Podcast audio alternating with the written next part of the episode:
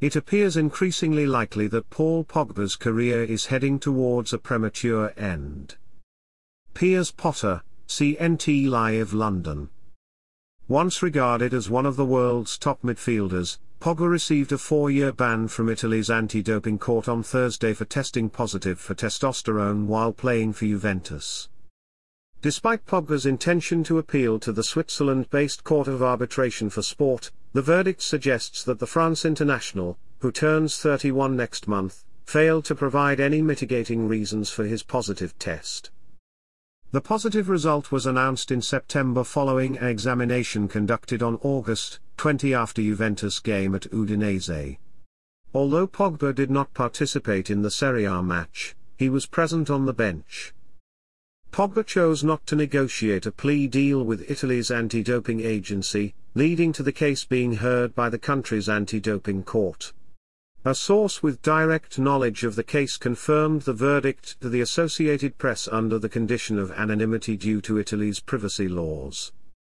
In a statement, Pogba expressed his belief that the verdict is incorrect. I am sad, shocked, and heartbroken that everything I have built in my professional playing career has been taken away from me, Pogba said. When I am free of legal restrictions, the full story will become clear, but I have never knowingly or deliberately taken any supplements that violate anti-doping regulations. A decision from CAS could take up to a year, unless both parties agree to expedite the process. Under the World Anti-Doping Code, Four-year bans are standard but can be reduced in cases where an athlete can prove their doping was unintentional, a result of contamination, or if they provide substantial assistance to investigators.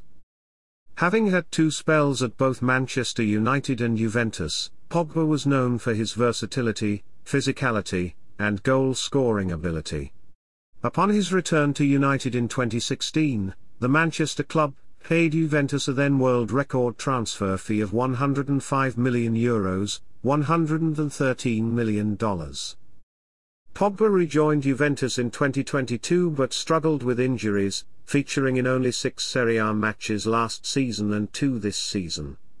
He missed France's World Cup final run in 2022 due to a knee injury. Pogba contributed to France's previous World Cup victory, scoring in the 4-2 win over Croatia in the final. He played 178 matches for Juventus from 2012-16. As a professional athlete, I would never do anything to enhance my performance by using banned substances and have never disrespected or cheated fellow athletes and supporters of any of the teams I have played for, or against, Pogba said. Pogba's contract with Juventus was set to expire in June 2026 but it could now be terminated early. The Turin club had no immediate comment on the sentence. This doping case follows an ongoing police investigation in France into allegations that Pogba was targeted by extortionists, including his older brother Mathias, who has denied any wrongdoing. Piers Potter, CNT Live London